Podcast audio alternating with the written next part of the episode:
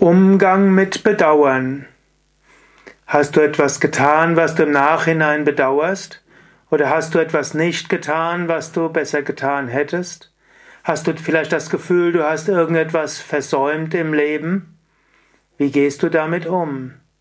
Hören wir, was Shankara sagt im Vivekachudamani.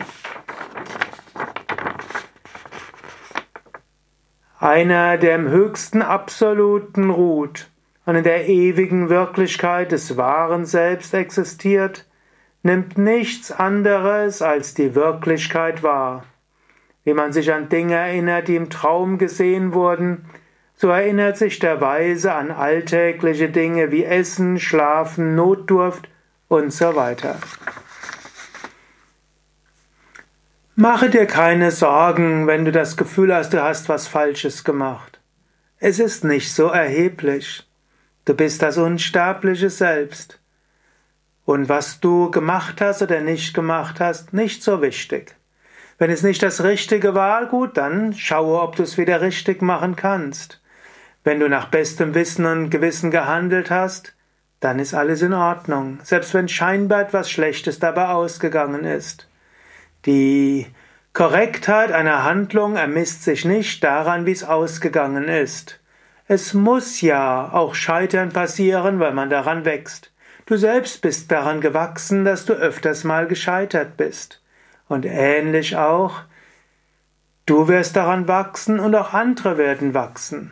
Wenn du dich bemüht hast, das Richtige zu tun, dann wird letztlich das herauskommen, was herauskommen soll. Mach dir keinen Gedanken, wenn das, was du getan hast, nicht eine positive Wirkung hat. Entscheidend ist, dass du das Positive tun wolltest. Entscheidend kann auch sein, dass du daraus Lektionen ziehst und vielleicht das nächste Mal etwas anders machst. Aber die besten Absichten können trotzdem in die Katastrophe münden. Das ist nicht weiter tragisch. Denn letztlich hinter allem ist das eine und unendliche Brahman.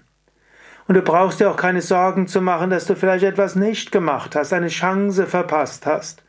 Wenn es in deinem Karma ist, wird die Chance nochmal wiederkommen. Und es spielt auch keine Rolle, ob du vielleicht bedauerst, dass du vielleicht bestimmte Erfahrungen nicht gemacht hast.